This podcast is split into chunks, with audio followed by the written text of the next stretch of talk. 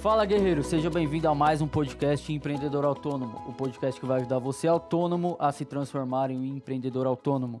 Eu sou o Kaique Merlo, gerente de marketing aqui da Sala da Elétrica. E eu me chamo Everton Moraes, diretor, fundador da Sala da Elétrica, da Escola Sala da Elétrica e também precursor aí do movimento empreendedor autônomo. Mais um podcast? Mais um podcast.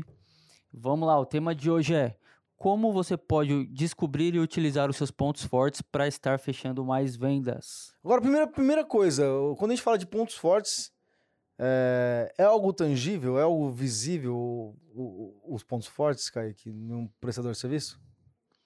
Eu acho que pode ser sim. Pode ser. Pode né? ser. Tem coisas que são visíveis, são tangíveis e coisas que não são. É, porque a maioria das vezes a gente, a gente conquista os nossos clientes pelas coisas boas que nós fazemos, Uhum. ou seja, os nossos pontos fortes, mas às vezes a gente não está presente para aquilo, né? Sim, sim. E aí o grande desafio é saber o porquê é que as pessoas gostam de mim, sabe? Aquele negócio de aceitação, né? Por que, que as pessoas gostam do meu trabalho? Por que, que elas me contratam? E por que que decidem pagar mais caro no meu serviço do que das outras pessoas? Uhum. É, porque às vezes você sabe que as pessoas estão te contratando, mas você não sabe exatamente o porquê, né? Você tem uma Exatamente. ideia do que está acontecendo, mas não sabe exatamente É isso o aí. porquê, e aí você acaba não conseguindo montar uma estratégia em cima disso. É isso aí. Quando você reconhece o que está acontecendo e você sabe onde é que você está trabalhando bem, você pode in- intensificar isso, né? Uhum, Sim. Até é engraçado falar sobre isso aí, porque o, normalmente quando a gente conversa com um autônomo, um empreendedor autônomo, um autônomo, né? No início ele, ele sempre quer justificar o preço dele, ou mesmo as. Ó, tô com o crachá da sala elétrica hoje aqui, ó, né? Com o preço dele também o. é, os pontos fortes dele jogando para a parte técnica, né? Uhum. E quando a gente pega e fala assim, ah, é, a parte técnica, bom, a parte técnica ela é totalmente treinável, não é verdade? Sim. Então qualquer um pode ter aquele ponto forte que é fazer tecnicamente correto. O fato é que tecnicamente correto, né? Fazer tecnicamente correto, correto não garante ter mais clientes, a verdade é essa. né?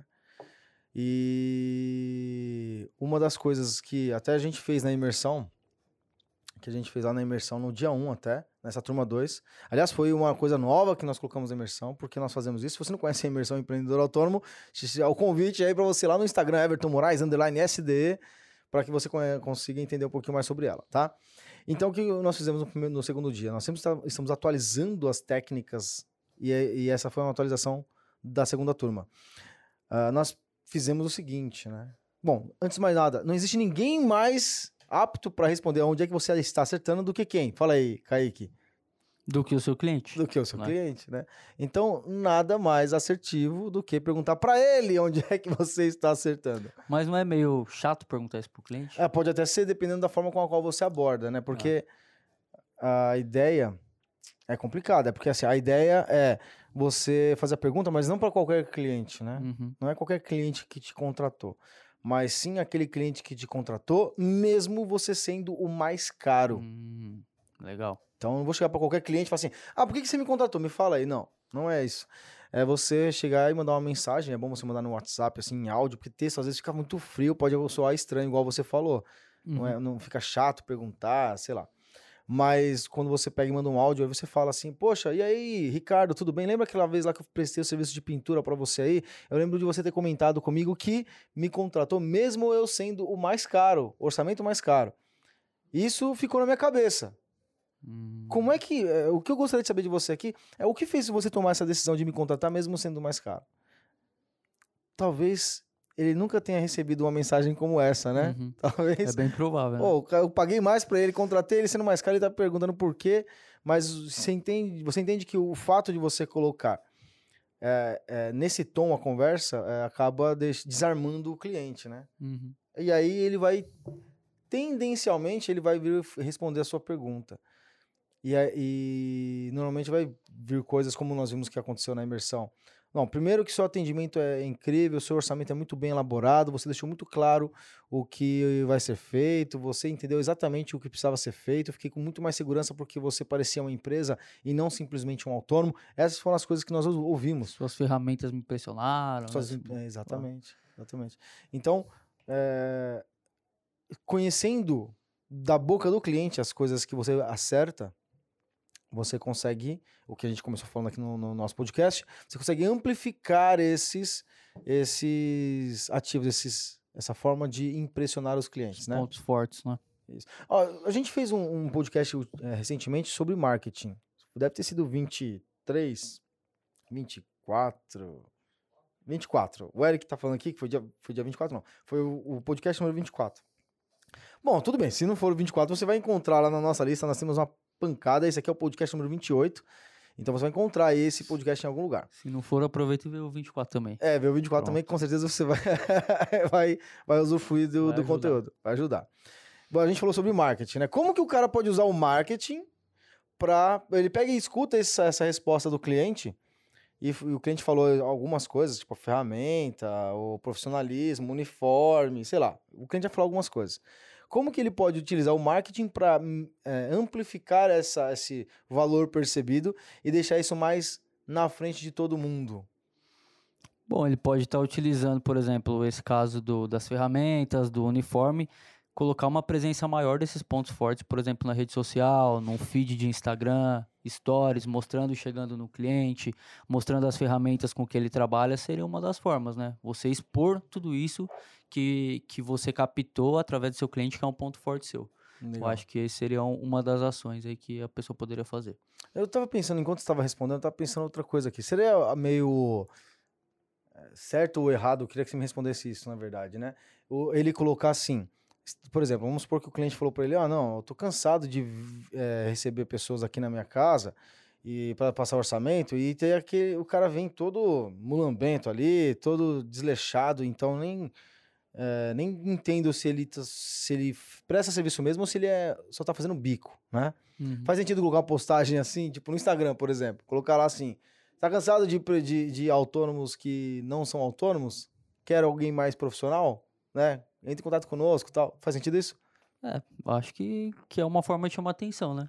Legal. De repente, não para conseguir o cliente direto, mas para mostrar uhum. o seu posicionamento. Sim, sim, se posicionar, a verdade. Ah, bacana. Eu acho que vale a pena sim, é bem viável.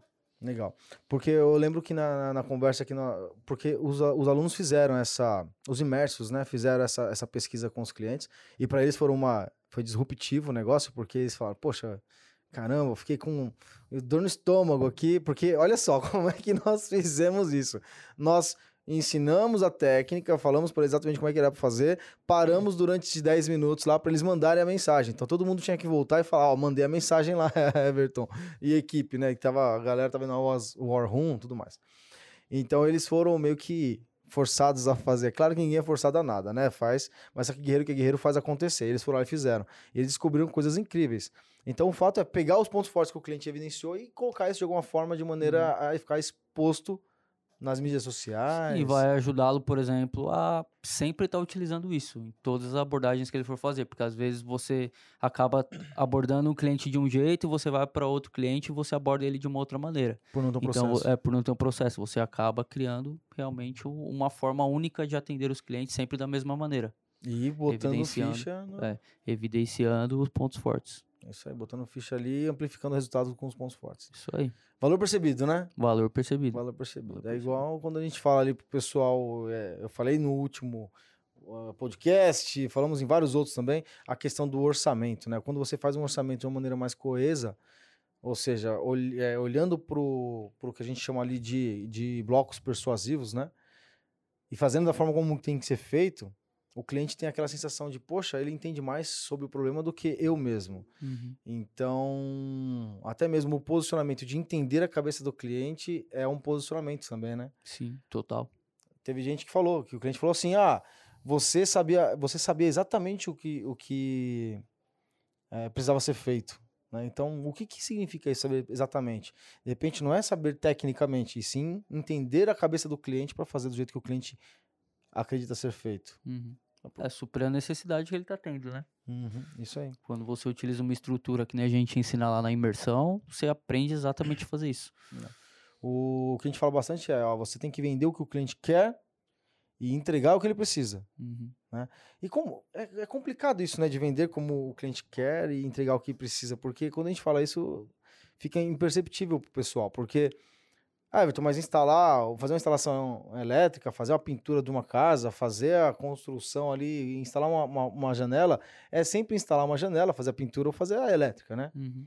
Mas o que tem que ficar claro é que, assim, o cliente ele coloca para fora o que é que ele quer de fato. Ele talvez não queira a janela, mas sim ele queira mais iluminação dentro do quarto, Hum, sim. né? é. E aí você vende isso. Uhum. Você expõe para ele de uma forma que, que ele vai ter esse benefício ao final da sua instalação, por exemplo, ao final do seu serviço, né? Exatamente. Você coloca isso tanto no orçamento quanto você coloca na sua comunicação de negociação também. Uhum. E aí você não foi o cara que vendeu a instalação da janela, foi o cara que proporcionou, na verdade, a entrada de mais iluminação. É, exatamente. É mais Legal. luminosidade naquele cômodo, tudo mais.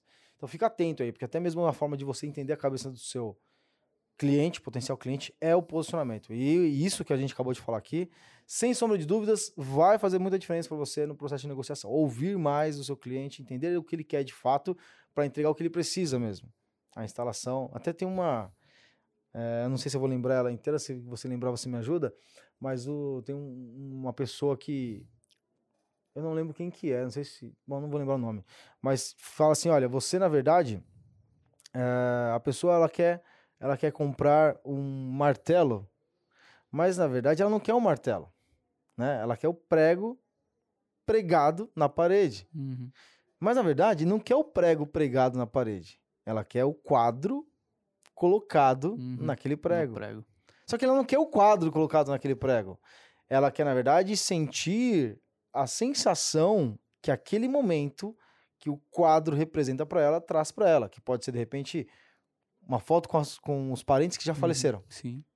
Então, ele Uma recordação especial, né? Exatamente. E quando você entende que o que o seu cliente quer comprar não é o martelo, e sim a recordação, você vende uma série de coisas, um monte de serviço, mas vendendo, na verdade, a recordação e não a operação em si. E não o martelo. E né? não o martelo. E nem o prego, né? Uhum. Então, fica atento nisso, tá? Isso aí é bem, bem importante você, você entender. Só para você ter uma ideia, o fato de querer colocar duas lâmpadas a mais no teto não quer dizer colocar duas lâmpadas a mais no teto, e sim iluminar mais o ambiente. O fato de fazer uma automação residencial não é só falar para Alexa acender a luz, né? E sim Uhum. impressionar os, fa- os familiares, sei lá, alguma coisa do gênero. Ficar ligado nisso aí. Isso aí. Vender sempre o benefício, né? Vender o benefício e entregar o, o entregável, é, o executável. É, Entrega o serviço e vende o benefício. Exatamente, é isso aí. É isso aí? Isso aí. Mais um podcast, Mais podcast um número podcast. 28. 28 já. Caramba, hein? É podcast, hein? 28 semanas. 28 semanas aí. E pra quem não acompanha a gente ainda lá no Instagram, né? Tem live todo dia da semana. Todo dia da semana, às 8 e 7 da manhã, no Instagram Everton Moraes Underline SDE. É isso daí. Então, Quem estiver acompanhando também, marca a gente aí, tira uma print, marca a gente no Stories, ou tira uma foto, marca a gente no Stories, Everton Moraes Underline SDE e arroba Sala de Elétrica. é isso aí. Isso aí, Bora pra cima, bora fazer acontecer, porque guerreiro que é guerreiro faz acontecer. faz acontecer. Valeu! Valeu!